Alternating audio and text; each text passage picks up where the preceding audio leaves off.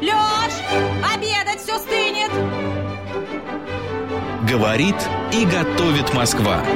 В прямом эфире программа «Провиант». Программа предназначена для лиц старше 16 лет. 12 часов 6 минут в Москве. Добрый день, друзья. В студии Дарья Павлова. И Макс Челноков. Ну что, а всех, э, э, кто нас сейчас слушает, э, вернее, всем приятного аппетита, если вы обедаете. Может быть, кто-то завтракает или уже ужинает. Вот, еда — это все, сказал, как бы сказал Марина. Александрова, не волнуйтесь, с ней все в порядке. Завтра, я думаю, она уже будет за своим микрофоном. Ну, а мы в ближайший час побеседуем вот о чем. Ты знаешь, во-первых, э, опять же, не поймешь, э, какой стране принадлежит, какому народу принадлежит авторство этих блюд. У каждой страны есть свои э, разли... эти вариации, варианты этого, этой еды, этого Согласна. блюда. Вот. Я в детстве обожал а, а, особенно, знаешь, когда вот такая вот она э, подернутая, вот э, когда ее потрясешь в тарелке, она так бултыхается там mm-hmm. с кусочком сливочного масла. Я манную любил, обожал просто. Друзья, сегодня в Международный день каш мы поговорим о кашах. Какие они есть, с чем их мы едят, какие полезны, какие не очень. А, ну, угу. выясним все на свете. И у нас в гостях шеф-повар, историк кулинарии Антон Прокофьев. Антон, добрый день. Добрый день, дорогие друзья, уважаемые радиослушатели. Приятного аппетита. Время обедать для ранних пташек. Это правда. И, наверное, самое время как раз для каши, потому что это действительно для желудка очень полезное блюдо. Особенно если она правильно приготовлена, если она не сладкая, потому что там огромное количество полезных веществ, э, правильных, долгих углеводов. И самое главное, что я, конечно, немножко преувеличу, но не сильно именно каша сделала нас э, Homo sapiens sapientis, то есть способствовала непосредственно эволюции нашего вида. И, собственно говоря, Великая неолитическая революция, э, как говорили еще товарищи команьонцы, свершилась после того, как человечество перешло с, э, в основном, мясо растительной диеты на растительно-мясную, где ведущую скрипку заняли как раз каши. Потому что хлебопечение – это уже цивилизация, а неолит – это как раз каши. Угу. Именно с каш и, э, собственно говоря, начинается оформление нашего вида как э, общественного, начинается пробуждение активное творческого начала, и этот процесс происходит порядка 10 тысяч лет назад, представляете? Вернее, 10 тысяч лет до нашей эры, 12 тысяч лет назад. А, представляете себе, какой невероятной седой древности эти блюда. Конечно, от нынешнего разнообразия было практически ничего, то есть это был ячмень, это, было, это была пшеница, причем дикая, самая ранняя, спельт, это проса, вот это все то, что мы сегодня покупаем в магазинах здоровой еды.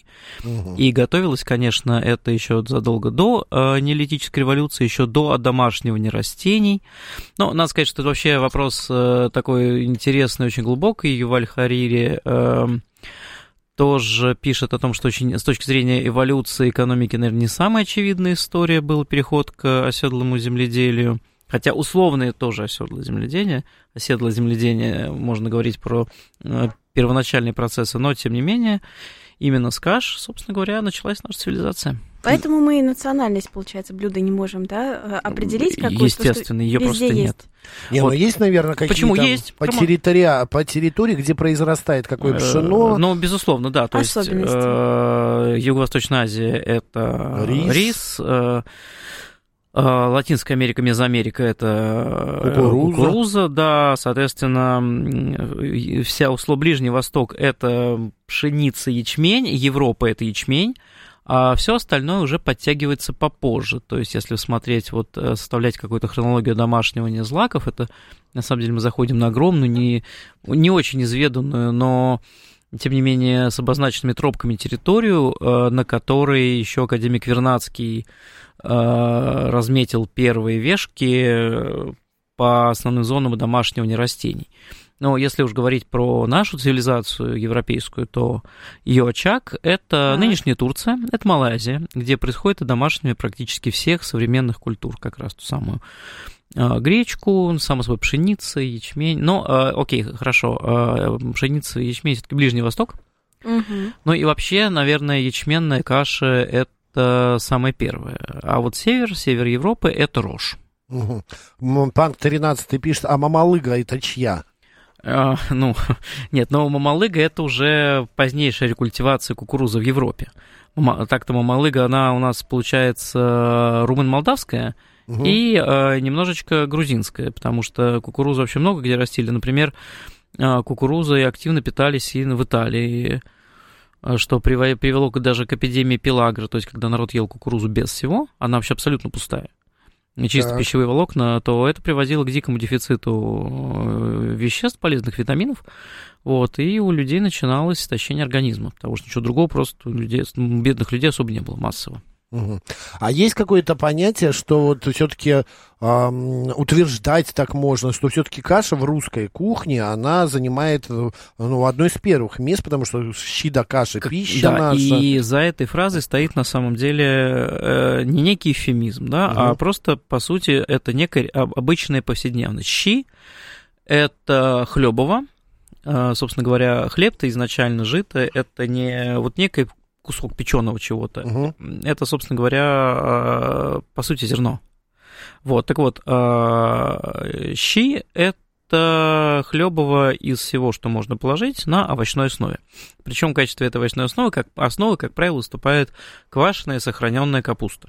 Так. А, Как я- из топора, да, получается, каша? Да, как вот и говорят. каша из топора это первая, это первая русская техкарта, по сути, да, всем повара Ага. в ресторанах готовим по техкартам, где расписаны процедуры и состав продукта, Мгм. чтобы стандартизировать процессы. И если вы хотите понять, вот как выглядела русская повседневность, попробуйте приготовить кашу из топора. То есть это а, блюдо, в которое добавляется все, что из доме, все то, что содержит калории. То есть это могут быть, а, может быть, сало, это могут быть какие-то овощи, жареные, не жареные, это может быть масло, это может быть а, даже молоко, если оно еще есть. Сало с молоком. да, да легко, потому что самая главная задача это компенсировать э, для нашего климата дикий э, дефицит калорий, потому что у нас все-таки как писал академик Милов, э, мы живем э, в зоне катастрофического земледелия. Не рискованного, а катастрофического. Так. Вот, и, соответственно, особенности климата заключаются в том, что у нас очень малый плодородный период раз, дефицит доступных калорий как раз приходится на разгар этого периода, когда нужны максимальные трудозатраты. Ну и третье, холодный климат э, две трети в году, а две трети года требует тоже, мы, так сказать, активного употребления высококалорийной пищи. Где ее взять? И каша в этом отношении э, Спасает. спасает, да, потому что она насыщенная полезными веществами, главное калориями. В этом отношении щи уступают сильно. Мгм. Есть ам, вот э, многие блюда в российской кухне издревле знакомы нам, но только у каши есть свой а, как бы повар, а, недаром его в армии называют кашевар. А, получается, что это блюдо, ну, для армии оно одно из таких впереди всех. Универсальное, да. Но э, здесь, собственно, можно говорить даже о некой такой архаичности отечественных кулинарных массовых практик, потому что каши, конечно, ели везде. И в Греции древней, и в Древнем Риме. И, собственно, легионеры тоже питались тем же ячменными кашами в основном. Мгм. и древнеримский фастфуд, который вот раскапывается активно в Помпеях, и с линиями раздачи довольно похожими на наши современные столовые, а, в основном зиждился тоже на кашах. И вообще такая вот э, римская виртус, э, то есть э, доблесть с оглядкой на заветы предков и скромную жизнь в одной шерстяной тоге подразумевала к этой шерстяной тоге еще и пустую ячменную кашу. Ничего себе. Мгм. Так что просто когда мы сталкиваемся уже с европейской цивилизацией активно, она приходит в- русский культурный контекст в 17-18 веках, там-то уже происходят процессы и успешного домашней пшеницы, и, скажем, ну, в принципе, относительного улучшения кулинарной повседневности. А у нас все, да, действительно довольно архаично. Это каши, это овощи в меньшей степени, они у нас играют все-таки сильно вспомогательную роль. Это овощи в самой каше? Конечно, это- а, конечно, конечно. В горшок, в крестьянский горшок шло все. Каша на сливках, э, или, ну, например, вот та же петровская каша любимая, или жемчужная каша из перловки. Э, Это такие императорские богатые рецепты, где э, собственно, как бы лучшая крупа и, соответственно, дорогие ингредиенты типа тех же сливок или мака. А, все-таки мы можем сказать, какая из каш самая полезная? Вот так однозначно. А, Да все полезные. Э, ск- Скажем Все так, а по-своему. самый неполезный, например, геркулес, потому что это уже дважды обработанный овес. Дед, э, дети СССР а, питались этим геркулесом каждый день. Да, но это... Считалось, что это для роста, для сил очень полезно. Но повторяюсь, что по сравнению с э, кашей из натурального овса, про- просто с обычным овсом, который долго запаривается и долго варится, а, э, геркулес как продукт уже вторичной обработки полезнее Ага. сильнее менее. Кстати, если что, э, саму технологию геркулеса закупил еще в конце 30-х Микоян США. Это вообще-то американская разработка. Мгм. Плов – это каша? А, да. Да, Я ну, правда, думаю, да, ризотто, плов, А, Ризотто, тоже... плов, э, все разные виды азиатских блюд с рисом, это тоже в переводе на русский кулинарный язык на самом деле означает каша. Да простят Точно. меня э, коллеги Средней Азии, но объективно для русского путешественника 19 века э, плов это э, рассыпчатая пуховая каша с бараниной. Чего. Пухова. А, я по поводу еще следующего момента, что в России каши, они были каким-то, ну, имели обрядовое значение, что ли? А почему это происходило? Ну, Там на свадьбу, на похороны, на какие-то именины Ну, вообще, ее готовили. в русском летописном языке, в русских летописях заварить кашу означает заварить дело. То есть э, Да, не ничей Кстати, поесть, да, а именно заварить кашу. И, э, собственно, каша основа жизни, э, можно так сказать. И это идет еще с времен вот того самого неолита. И обрядовое во- значение еды, раз уж мы залезли в эту территорию, сакральное значение еды, это одна из основ, опять же, цивилизации тоже. Все обряды так или иначе идут вокруг а, еды. И преломление хлеба глубоко, ну, не вторично, но просто гораздо позднее явление, Мгм. чем э, поедание каши из одного котла. Потому что хлебопечение возникает ощутимо позже, чем э, люди научились варить каши из диких злаков. Как интересно. То есть, действительно, вот это заварить кашу, это всегда означало начало какого-то, да, глобального действия. Ну, да, просто замутить дело, замутить мутку, да, вот простите уже за такой Замутить мутку. Да, перенос э, в современные сленговые реалии.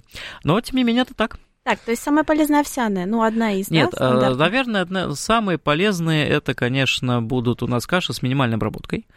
Это будет э, проса, это будет э, ячмень, это будет ячневая каша, это будет пшеничная каша, конечно, это будет гречневая каша из именно не, ру- не измельченной гречки, не смоленских круп, а гречки, идрицы. Да. А Это будет безумно полезная так называемая зеленая каша из чуть пророщенной, только вот э, созревшей пшеницы, только заколосившейся. Мгм. А что вот мы про крупяные говорим, а есть же еще мучные каши. Вот, например, например талак, та- Толокно. ну, тала- из толокна. Но толокно Как это это? толокно, Толокняная. тол- толокняная каша, но толокно в принципе это запаренная и высушенная как раз как, как правило, как правило овес и потом перетертый в ступке. Но э, толокно это уже считалось ну совсем уже с голодухи. Так-то. Это раньше, а сейчас-то это каши стали все какими-то прям а, а, вот эти хипстерские, модные. Да. Есть, я недавно увидел, что в Москве есть а, такая кафе- кашейная. Ух Вот ты. от кофейная, а есть кашейная. Главное, что, ну, главное, чтобы не от котиков, хотя котики тоже есть. Нет, котики есть, а вот от- недалеко от нас тут есть котики. Нет, а именно кашейная, там подается что-то около 40 видов каш. я не Ничего знаю, как сколько они столько рецептов понапридумывали, но я не заходил, я, а, я только прочитал отзывы, что люди, за- завтраки очень популярны, вечерами у них там каша а, гречневая с а, перепелками, например, Ух ты. подается. Ну, с а, и фантазией так люди далее. подошли. Да. Ну, да, но давайте так, что просто каша с водой, с молоком или с растительным молоком, это на самом деле скучно. Конечно. Вот. а, Но, но- это по-детски. Каждый Да, день да, надоест. Да, давайте вспомним, питаться. например, э, кто ходил в походы, классический походный кулеш. То есть мы берем все, что есть, э, тушенку. Кулеш это что? Ну, э, кулеш это, как правило, такое вот походное варево с пшеном. Жиденькая каша. Ну, ну, я бы сказал, нечто среднее между кашей и супом. Мгм. Туда и лучок пойдет, и зеленюху какую-то, то, что там, например, крапивы молодой лесные те нарвали. Мгм. А, и паста томатная, и лаврушка, и перец, вот все, что у нас есть, и сало кусок, и колбасы туда покрошить тоже не грех. Вот все, что есть, мы закинули в котел, залили водой, и оно булькает на костре. Вкуснятина. Деле вкусно. А, Действительно вкусно. То есть это делается по наитию, делается из всего, что есть. Крупой может быть любая. Даже перловка, кстати, которую у нас особо не, не любят, но э, репутация у нее плохая после э, советского общепита и армии. А совершенно зря, А. потому что перловка, это, собственно говоря, это от перлов, от жемчужин. И вот эти вот, э, а, а, сказать, зернышки обработанные, полупрозрачные при варке, они очень ценились и тоже были-то довольно дороги, потому что классическая русская каша это черная каша, просто запаренная, запаренная рожь. Мгм. Вот если туда удается покрошить творогу, это хорошо.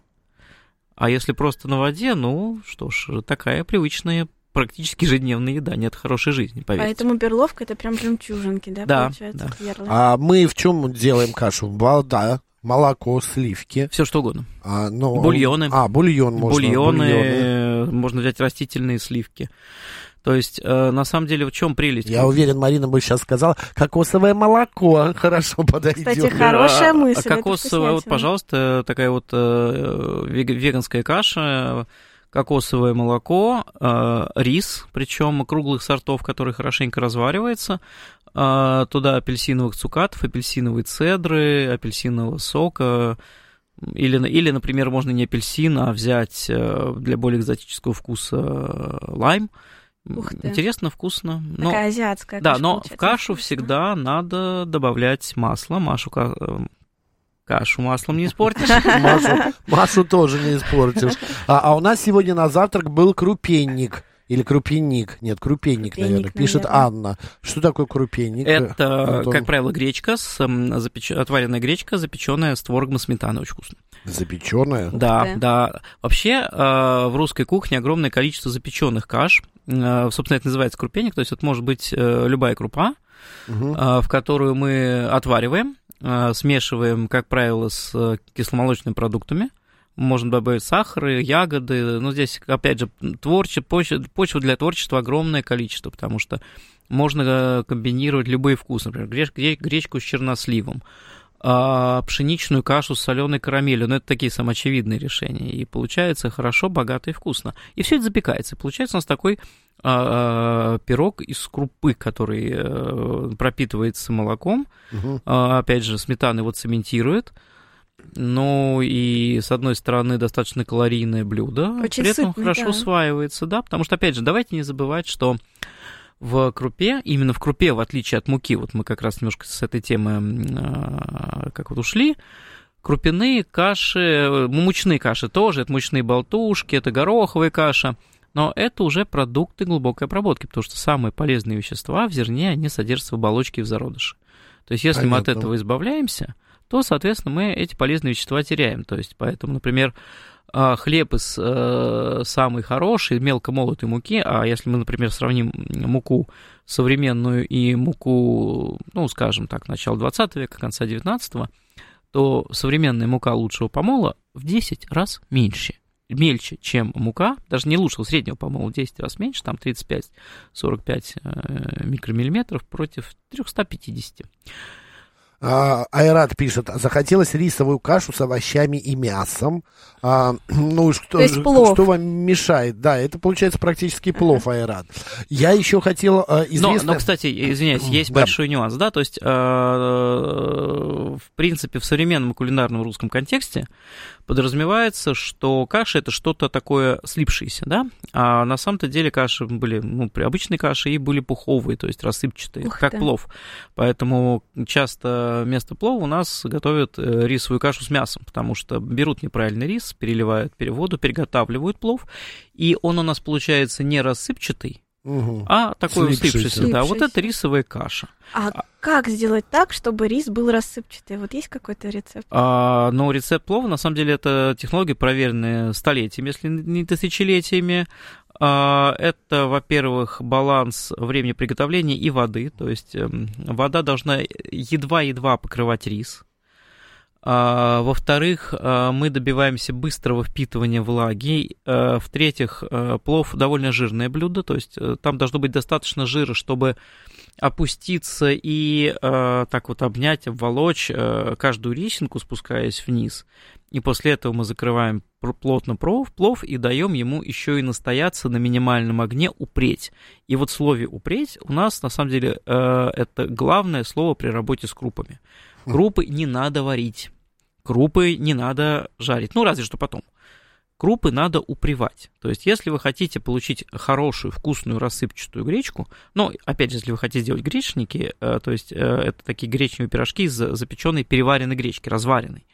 Это одна история. Но если мы хотим э, сделать рассыпчатую кашу, любую, то надо взять крупу и воды чуть меньше, чем рекомендует производитель на упаковке. Ну, стандартное соотношение 1 к 2, но это соотношение для рассыпчатой крупы надо уменьшать. Где-то 1 к 1,5. Угу. 1, 1 и 2. Ну, зависит, это зависит от очень многих гитик, да, то есть вот как с пловом, на плов, в плове вода должна покрывать слой риса с мясом, с овощами, ну, буквально вот на два пальца. Это можно отпереть зубочисткой. И это некая гарантия успеха. Угу, а, и если вот мы делаем ту же гречку дома, Оптимальный вариант, конечно, это мультиварка. Она максимально близко способствует ровный низкотемпературный нагрев. А, но есть тоже прекрасный лайфхак с той же гречкой. Ее надо сначала прокалить на сковородке. Ага. Сухой. И что это даст? Это даст, что она нагреется, продукт нагреется, продукт будет готов активнее впитывать влагу, расширяться быстрее. Угу. А потом мы э, опускаем гречку в ну, лучше горячую, горячую воду, кипящую не обязательно, потому что она будет раскаленная, она сама воду быстро прогреет, закипит быстрым сильным ключом. А после чего ставим гречку под крышкой на медленном огне вариться, пока вода у нас не впитается практически полностью. Как только она впиталась, убираем ее на 1, 2, 3 часа в духовку на минимальную температуру, там 80-100 градусов, не больше. И если... Прям какая-то трудозатратная нет, каша. Нет, нет, нет, это три, вре... часа в духовке. Время затратная каша. Мы же не трудимся. Мы же вообще... Ну, это да. Вообще, ну, да. вообще все вот эти архаичные блюда, они на самом деле очень простых приготовлений. Вот все так, ох, как же тяжело готовить плов. Нет. Плов готовить легко. Это на самом деле очень простое блюдо. Но времени нужно много. Да, на него нужно много времени и, и все.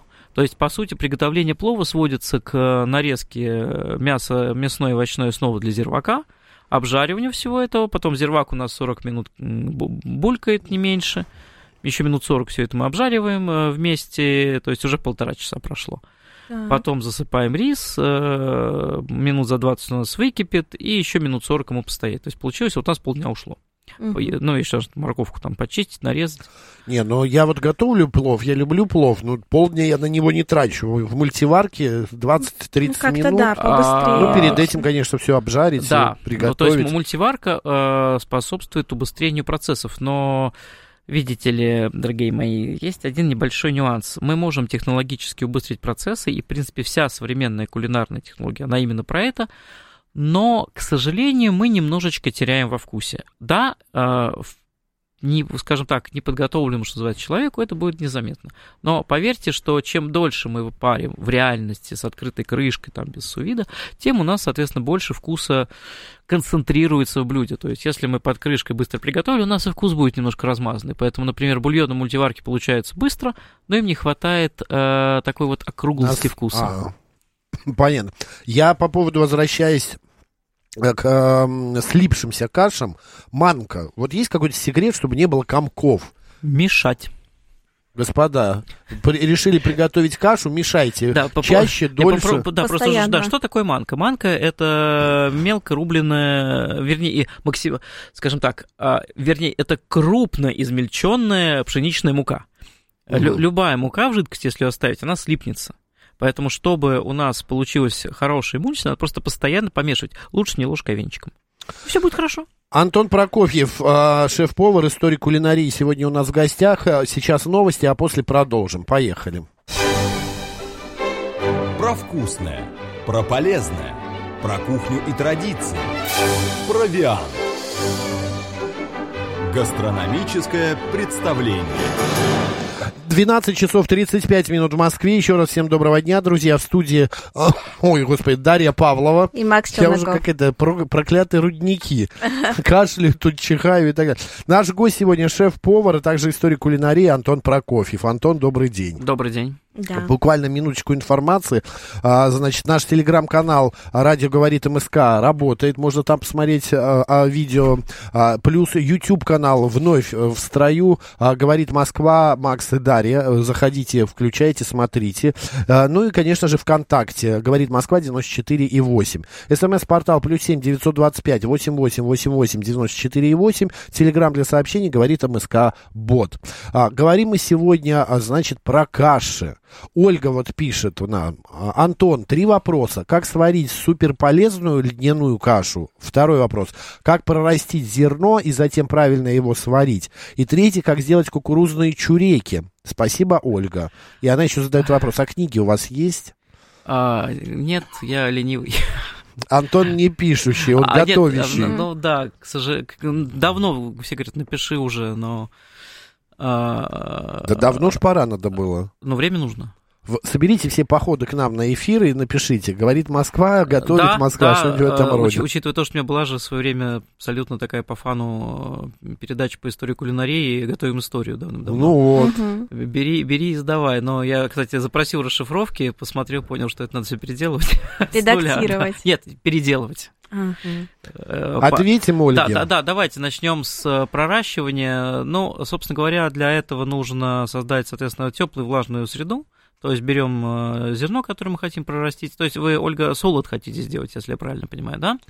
А, собственно Она говоря, не пишет ничего. э, Солод – это пророщенное, высушенное, измельченное зерно, э, идеальная основа для кваса. Ну, в принципе, если что продается, ржаной солод купить не проблема, потому что пивовары его активно используют. Мгм. Ну, Вот. тут хочет именно вырастить. Да, вы, проращивается очень просто. Э, При комнатной температуре берем, рассыпаем зерно на влажной поверхности, накрываем его влажной марлей, периодически поливаем, смотрим, э, на- нач- нач- появились ростки, все, оно готово. Дальше можно действительно варить из этих росточков кашу, можно э, высушить, сделать э, солод, измельчить. Э, Так. Вот. э, Как сварить э, правильно ее, чтобы не было, э, ну, полезная, чтобы была? Супер полезная даже. Вот, А, значит, чтобы льняная каша была супер полезная и не горчила. Но э, льняна- лен, льняные семечки, они же очень мелкие, да? То есть, э, Мгм. по-хорошему, их надо бы измельчить. Если мы хотим добиться вкуса, немножко избавиться от горечи, то, а, во-первых, я бы немножко лен подпек в духовке чуть-чуть, буквально Мгм. вот минут 15 при температуре, даже как 15, 10 минут при температуре 180 прогрел. После этого, если мы говорим про сверхполезную домашнюю готовку, э, измельчил в кофемолке, э, запарил бы кипятком, э, первую воду слил через сито, чтобы у нас просто вот ушла вот эта горечь, которая присутствует. И, соответственно, где-то вот с каким-нибудь растительным молоком, миндальным, кстати, будет наверное, очень хорошо, а, я бы потомил э, до э, размягчения льна на максимально слабом огне. Ну, где-то, может быть, часочек. И вот, соответственно, у нас получается максимально полезная льняная каша, когда мы сохраняем и семечку, и все. При этом не используя магазинную льняную муку. Мгм. Так. Потому что сами по себе льняные, льняное семя разваривается, но это будет еще дольше. Но, повторяюсь, для лучшего вкуса лучше немножечко я бы его подпек. В принципе, даже для, можно эту историю запараллелить и э, при начале варки немножко добавить еще льняное... вернее, извините, не, в уже в сваренную кашу добавить льняного масла, потому что, да, при термическом нагреве льняное масло тоже будет горчить. Ну и как сделать э, кукурузные чуреки? Чуреки. Я не знаю, что такое чуреки. Это Тоже как чебуреки. Ну, по сути, да. То есть э, Окей, это куку- разобрались. Да, кукурузное тесто э, продается кукурузная мука, лучше брать итальянскую. а Она более мелкая и, соответственно, используется для приготовления паленты.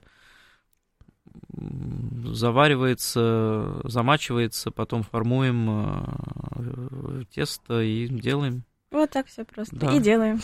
Кстати, знали ли вы, друзья, что в старину в школе начало нового учебного года отмечали именно совместной трапезой, ели кашу. Все угощались кашей. Отсюда и пошло слово «однокашники». Вот, ну, Но хотя, я с- думаю, здесь да, этимология немного другая. Этимология немного другая по той простой Мгм. причине, что, собственно говоря, э, ну, в- школах вплоть до конца XIX века, собственно, да, э, их было и немного, кашу ели.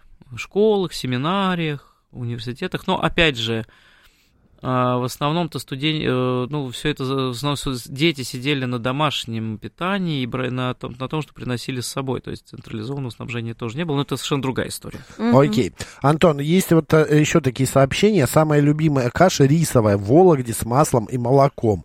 Но я не об этом хотел, а о том, а, различается ли каша, может быть, есть какие-то традиции по-другому готовить по регионам. Да, невероятное количество. По сути, Сибирские э, каши, они чем-то от э, вот нашего района отличаются? Ну, конечно, сибирские каши, ну, во-первых, а, а, они Пожирней? больше про рыбу.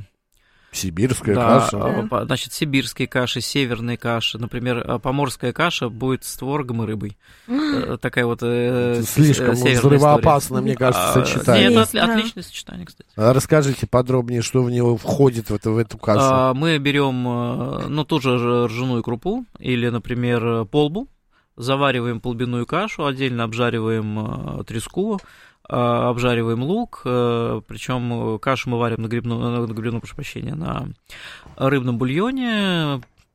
Когда каша практически готова, добавляем жареный лук, добавляем творог, добавляем треску и отправляем упривать в печку. Ну, после каши с сала с молоком я уже, в принципе, ничему не удивляюсь. А, Да сало с молоком это не самое страшное. Знаешь, есть у, а, м- в Монголии чай подают э, как раз вот молоко, кусочек жира туда, сала того же, а, и горячий чай. Все это вот соединяется, и такой есть напиток у них. А вот, кстати, про масло в каше. Почему принято в э, кашу добавлять масло? Потому что масло обволакивает, когда...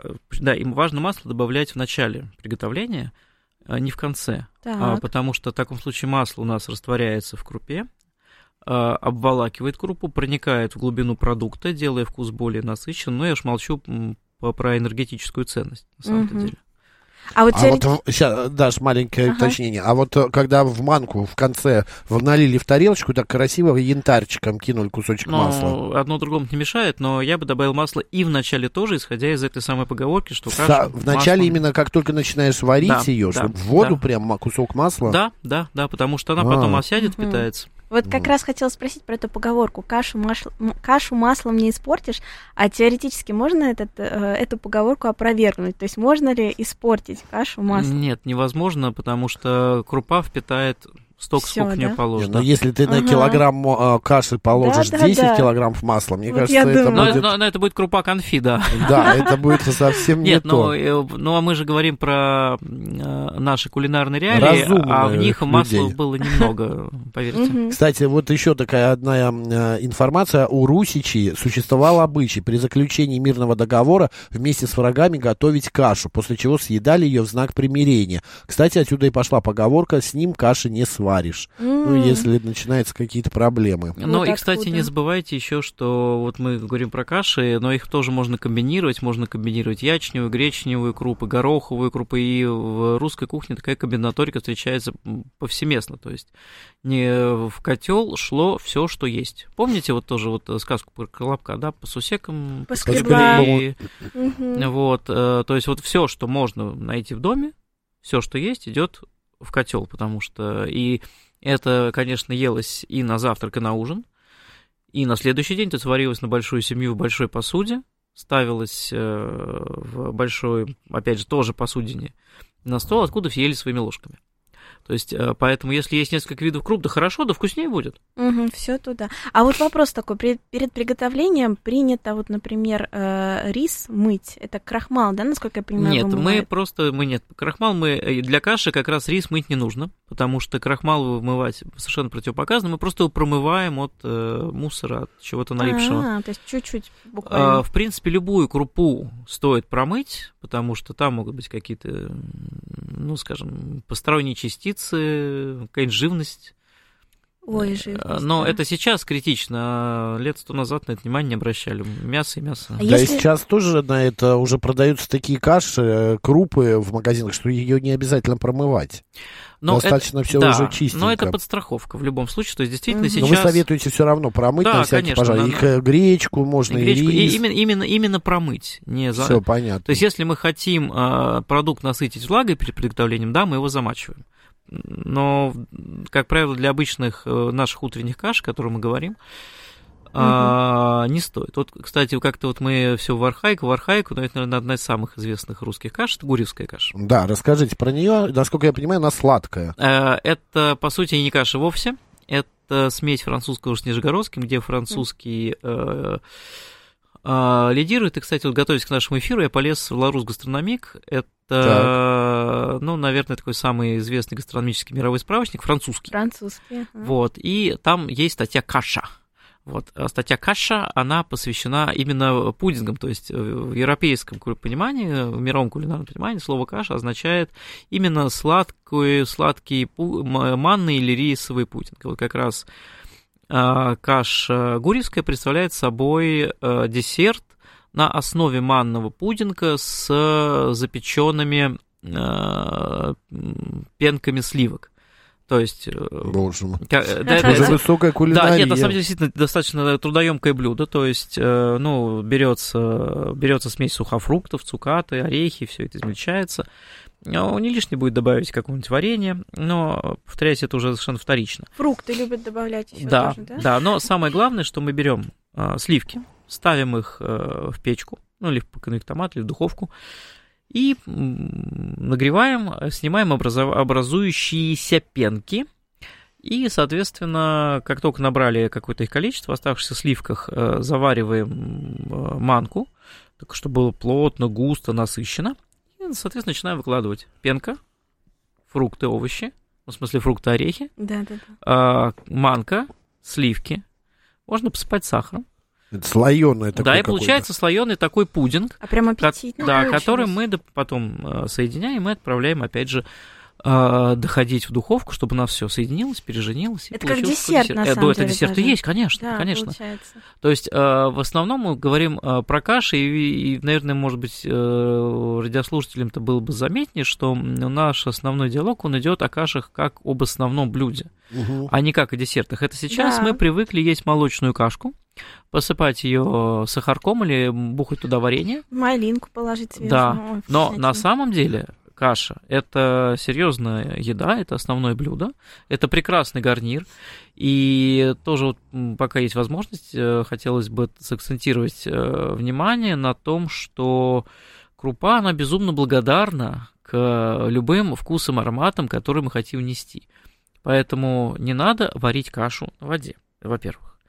Если вы... Вообще никакую? Или... Э, Да, зачем варить кашу на воде, если вы можете вместо этого использовать, ну, как минимум, овощной бульон, Мгм, понятно. который делается очень просто и быстро. То есть вз- взяли, ну, если уж совсем идти по э, такой вот с мо- модным э, трендом Zero Waste, то есть безотходный ресторан, берем овощные очистки, э, стебельки от использованных, от использованной зелени, петрушки, укропа, кинзы, подпорченный помидорчик, перчик какой-нибудь, все это заливаем. Обязательно подпорченный. А. Свеженький не надо. А, свеженький можно и так съесть. Но на самом деле э, это тоже способ утилизации, да, отхода всего.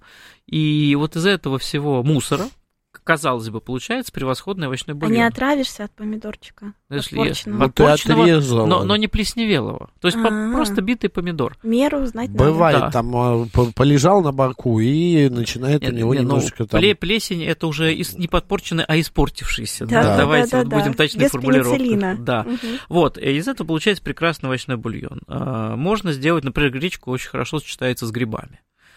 Просто они прекрасно играют друг с другом. Мне нравится вот их с грибами, с томатами. Ну, а грибы добавляются кусочками, это не А, вареные, Так вот, это мы можем, не мы можем, мы можем, мы можем взять сушеные грибы лесные, Так, ну, в идеале белые, но у кого, как говорится, что есть. Ну но да. лучше не шампиньоны, потому что это бессмысленное занятие, сушеные Мгм. шампиньоны. А, заливаем эти грибы кипятком. У нас получается грибной такой настой. И вот э, в этом настое нам никто не мешает отварить гречку. Мы уже дали вкус продукту. А если уж мы грибной бульон отварили, то нам опять же никто не мешает вот эти грибы, которые мы отварили в бульоне, взять, нарезать, взять, измельчить, обжарить их на масле для ну, вкуса, а на бульоне сварить гречку и потом уже смешать грибы, гречку, э, жареный лучок, э, да, в общем-то, уже хорошо. А если мы добавим еще какого-нибудь растушенного мяса, обычную тушенку или просто томленое мясо в горшочке, с минимумом овощей Я очень хорошо. люблю э, гречневую кашу с э, желудочками. Куриные М. желудочки или сердечки. Они отлично взаимодействуют. да, Желез- особенно- Железистый вкус э, субпродуктов и железистый вкус гречки. Да-да-да. А, а если особенно- еще черносливчика добавить? Да, но у меня там а, сметанно-сливочный соус. Черносливчик не будет э, как-то на себя перетягивать? Нет, нет, нет, но только немного, чуть-чуть для акцента. Мне еще нравится сочетание гречки с э, томатом. Хорошая тоже история очень. Интересно. Прям со свежим тертым помидором? Ну или томатным соусом. А, они, даже они, так? да, потому что яркие вкусы друг с другом уживаются хорошо. А, Перловка вот тоже недооцененный, подзабытый продукт. э, Ячменная каша. А самый необычный рецепт Вот каши? как раз на вспомнить? необычных рецептах хотел сказать такую Ага. справку привести, что в 19 веке, веке в одном из русском журнале, а, господи, в одном из русских журналов а, был напечатан рецепт каши из роз. Из роз. Ну, почему бы не добавить в каши розовые лепестки? Или ну, а розовые почему цукаты? не для к мясу, например, почему бы не добавить там ромашковые цветы или что-нибудь еще? А хотя чай ромашковый есть, почему, что я несу Чай-то там? да. Окей, а вот правда про экзотичность каш. Насколько вот кускус можно считать кашей? Да, конечно. Это Кускус, тоже кускус это, в принципе, та же манка, только сбоку. А Мгм. какие эм, экзотические, ну, такие встречаются? Вот про рыбу мы говорили, да, что каша с рыбой. Была ли какая-то каша, которая даже вас удивила? Но меня эта кашей довольно сложно удивить. Ну, это Вот, понятно. э, то есть... э, э, ну, в свое время гречка с томатом меня порадовала, когда я для себя открыл это сочетание. То есть, э, вот это столовское мясо с томатным соусе, это не совсем то. То есть, мы, когда у нас насыщенный, яркий томатный соус из э, протертых томатов или свежих томатов, вот оно хорошо получается. Мгм. э, с кинзой. Мне очень нравится сочетание рис-лайм. То есть вообще, на самом деле, вот рис в кокосовом молоке с лаймом, Азиатская, это да? очень хорошая азиатская история. Еще лимонграсс туда добавить. Но если мы сделаем эту кашу разваристой и более сладкой, то тоже будет отлично. Мгм. Суворовская каша, это миф или на самом деле была такая каша, что вот... э, Суворовская каша – это сочетание двух брендов, по сути, такое, как а брендинговая история. кора- коротенько, Антон, То, расскажите. то- то есть, э, по сути, это высококалорийная обычная солдатская каша. Вот, и, соответственно, слава полководческого гения Суворова. Конечно, Суворов в кашу не варил. Но Но как... смысл-то, когда там несколько видов каши, э, крупы в одном, Да, а, несколько... в одной не- э, кастрюле. Но, опять же, это исходя из того, что было у кошевара в наличии. Ну То да, есть, точно. э, понимаете, Остатки. в походных условиях немножечко не до разносолов, а людей кормить надо. А, Про походную кухню очень весело писал Гашек э, в «Похождениях Браво», в «Приключениях Ба- Браво, солдат Швейка». А, То есть э, каша удобна тем, что, во-первых, она еще и не портится. Сварили, ее можно таскать э, в ходе маневров за собой довольно долго. Ну и ко всему прочему, это довольно, опять же, технологичная история. То есть каша готовится на любом примитивнейшем очаге, в любой примитивнейшей посудине с добавлением необходимого количества протеинов, жиров. У меня, я однажды ехал единственный, ну нет, не единственный, я, конечно, еще ездил, я ехал в поезде. Вот, по какой-то причине, я уже не помню, не было то ли самолет, то ли что. И со мной в купе ехал, а, значит, такой дедушка, а, как позже выяснилось, он, оказывается, он не монах, но он служил при монастыре, он послушник. И он, у него такой горшочек был глиняный, у него там была гречка, крупа, он просто налил туда воды, даже не горячей, не кипятка, а просто обычной воды, закрыл это полотенцем и оставил, и лег спать. А утром он а, открыл этот горшок, добавил немного соли, там перцу, и это получилось у него прекрасная, хорошая каша, пропитанная просто водой, вот, и что кашу можно и без огня готовить, да, в принципе. Да, просто э, Заварил. многие крупы можно запарить, но не, не со всеми так получится поступить. С манкой получится, с гречкой получится, а с рожью уже не получится. Их, их надо действительно долго томить. Мгм. То есть каши мы томим. И, конечно, важна еще правильная посуда. Посуда должна быть толстостенная. Керамика идеально. Вот как глиняный горшочек как да, раз, да, да, потому что у керамики ну, крайне низкая теплопроводимость. То есть он с трудом нагревается, но и очень долго остывает, и главное, очень деликатно отдает это тепло. Поэтому какие-нибудь э, тонкостенные кастрюли из э, нержавейки не очень подойдут. Но одно исключение – это ризотто. Вот э, ризотто, как любые такие каши быстрого приготовления, там как раз нужна максимальная теплоотдача. Например, у меня есть фото, где я на итальянской фабрике кастрюль всяких стою с золотой сковородкой для ризотто. Золотой, потому что золото быстрее всего ну, отдает тепло, как мне объяснили производители. По-настоящему золотая или это, это просто... Да, по-настоящему золотая, но это как раз классические итальянские понты.